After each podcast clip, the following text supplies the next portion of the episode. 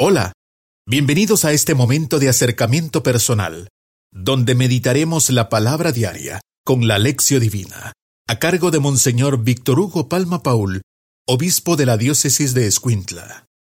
Jueves 18 de enero. Yo soy el buen pastor, porque conozco a mis ovejas, y ellas me conocen a mí, dice el Señor.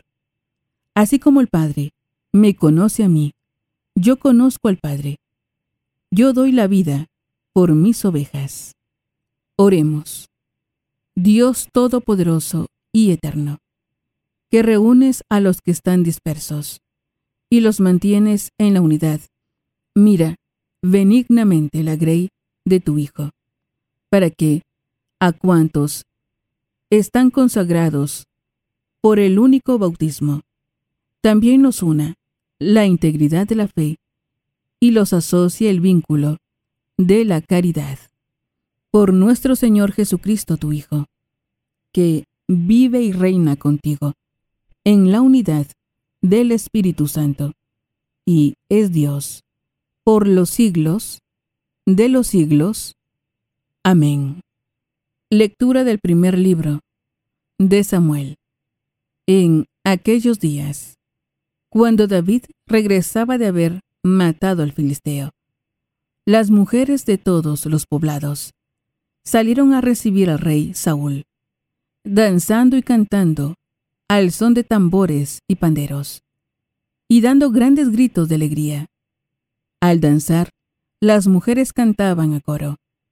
Mató Saúl a mil, pero David a diez mil. A Saúl le cayeron muy mal esas palabras, y se enojó muchísimo, y comentó, A David le atribuyen diez mil, y a mí tan solo mil. Lo único que le falta es ser rey. Desde entonces, Saúl miraba a David con rencor. Un día, Saúl comunicó a su hijo Jonatán y a sus servidores que había decidido matar a David.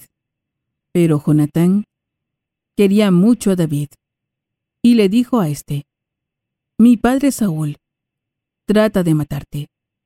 Cuídate, pues mucho.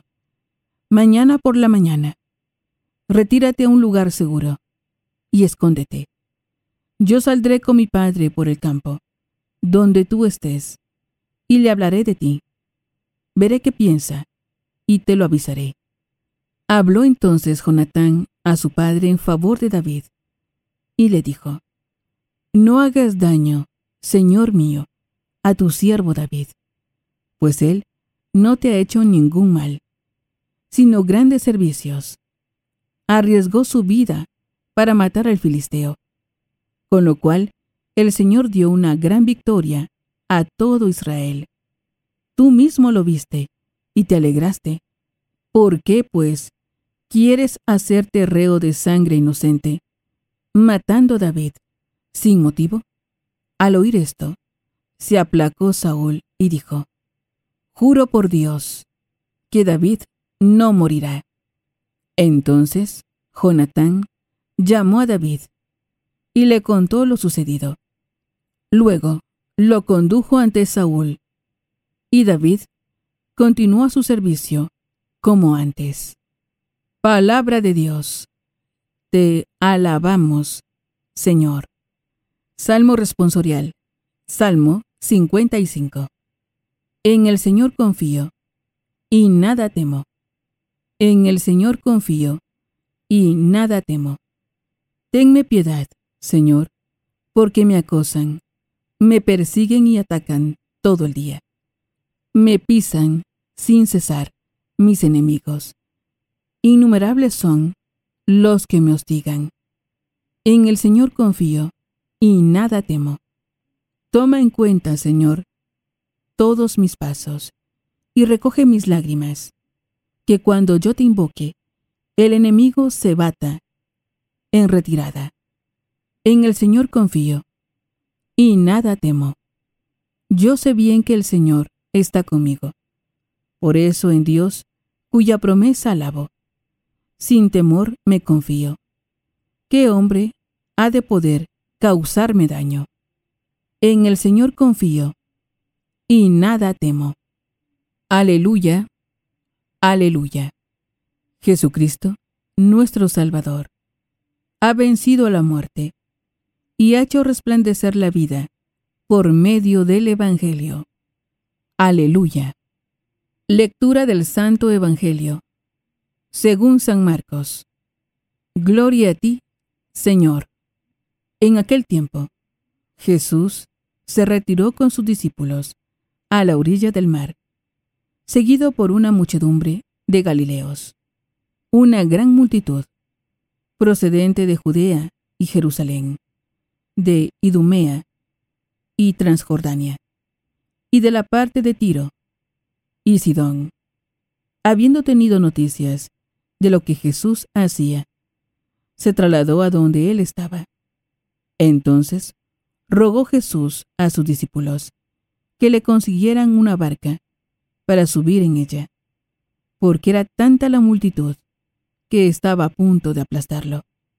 En efecto, Jesús había curado a muchos, de manera que todos los que padecían algún mal se le echaban encima para tocarlo.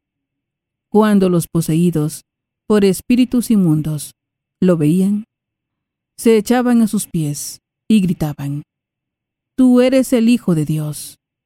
Pero Jesús les prohibía que lo manifestaran. Palabra del Señor. Gloria a ti, Señor Jesús. Es momento de reflexionar con Monseñor Víctor Hugo Palma Paul obispo de la diócesis de Escuintla. Alabado sea Jesucristo, por siempre sea alabado. Alabado sea aquel al que buscan todas las gentes y es aquel que es puesto para nuestra vida, para nuestra liberación, para nuestra misericordia divina. Aleluya. Le saluda hermano su servidor, Monseñor Víctor Hugo Palma, obispo de Escuintla. En este año del Congreso Eucarístico Nacional, como le estamos diciendo, preparémonos para hacer de cada jueves un jueves eucarístico, un jueves donde la presencia de Dios, que es real en la Eucaristía, se revela, una presencia que se nos propone siempre. Por esto decimos, ven Espíritu Santo, ilumina mi mente, abre mi corazón para encontrar en tu palabra a Cristo camino, verdad y vida. Ayúdame a seguir hoy el llamado de Cristo según el ejemplo de María a una vida nueva, según la palabra de Dios, para ser en el mundo un enviado del Señor, un testigo de la fe, un hermano y un amigo, un discípulo misionero del Padre, del Hijo y del Espíritu Santo. Amén. Continúa maravillosamente la historia de David. David que es motivo de asombro y que también es motivo de rechazo, porque hoy encontramos precisamente lo que se llama la envidia. Me comentaba una persona que veía cómo en su trabajo había, había envidia, porque alguien hacía las cosas bien y otro sentía que le estaba despreciando, cuando no es así. Recordemos que la envidia es un pecado grave, y consiste en tener sentimientos malos e injustos contra otra persona. Pero como nos amamos mucho a nosotros mismos, por esto Saúl, cuando ve que la gente alaba a David, la gente decía, mató Saúl a mil, pero David a diez mil. Bueno, la gente siempre haciendo comparaciones le agarra odio y su hijo Jonatán intercede y le dice, mira, no le hagas daño, David, porque no te ha hecho nada. Pero bueno, vamos a ver cómo este Saúl seguirá siendo envidioso hasta su muerte. Hay un rechazo al elegido de Dios. En el Evangelio parece lo contrario.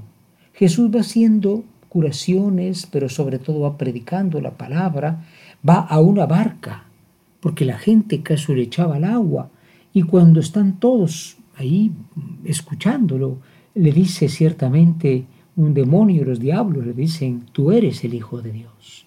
Y Jesús les prohibía que lo manifestaran. ¿Por qué esto?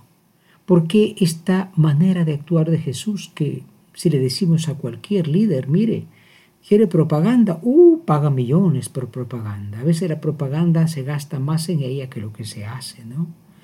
Naturalmente se trata de que Jesús no quiere que lo asocien a un milagrero de estos falsos que andan en el canal 27, Noches de Gloria, estos milagreros que viven del engaño. Jesús si hacía obra de misericordia, él lo hacía por misericordia. Por eso curaba, por eso echaba los demonios, no para hacer una empresa de milagros. Preparémonos a la meditación. Hoy en la meditación nos preguntamos, ¿nosotros tenemos el corazón libre de la envidia? Porque la envidia es muy sutil, comienza con comparaciones y parte del egoísmo. No, yo soy mejor que el otro. Y tal vez no es así, pero tenemos siempre este demonio de la envidia que nos hace tener sentimientos negativos porque el otro es tal vez un, tiene un mérito o tal vez sí es mejor que nosotros.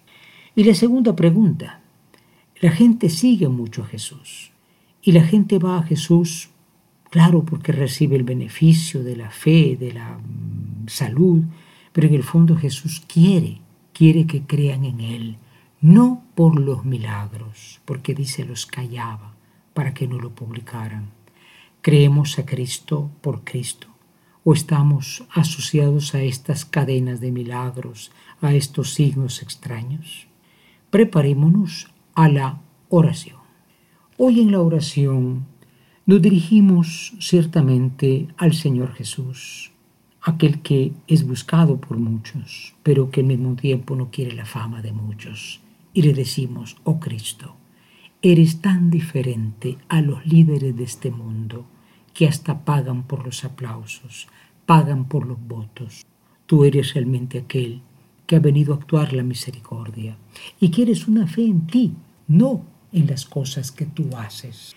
Purifica la fe de muchos hermanos nuestros que son arrastrados por falsos predicadores, fabricantes de milagros y en todo momento, Señor Jesús, que vayamos directamente a ti, a tu persona para poder presentarte, Señor Jesús, una fe pura, libre de la envidia, llena de amor. Amén. En la contemplación de hoy dice el Salmo 55, en el Señor confío y nada temo. En el Señor confío y nada temo.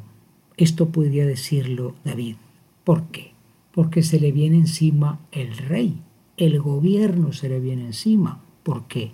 porque él actúa según la voluntad de Dios. Por eso mm, Saúl lo odia, le tiene envidia. Nosotros entremos en este momento de la contemplación, hagamos silencio. Cerrando nuestros ojos, pensemos que muchas veces tenemos a todos en contra por la envidia. Ojalá nosotros no la tengamos, pero Dios siempre defenderá al humilde, defenderá la verdad.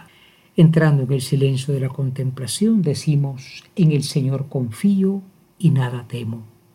Hoy finalmente en la acción, queremos nosotros dirigirnos al Señor cada día para poner en Él nuestra confianza. Imagínense cuando David se enteró que el rey y todo el gobierno querían matarlo, pues él salió huyendo en efecto, ¿no? Pero poner en Dios nuestra confianza. Vendrán injusticias, vendrán envidias, Ojalá no las tengamos nosotros, las envidias contra nadie.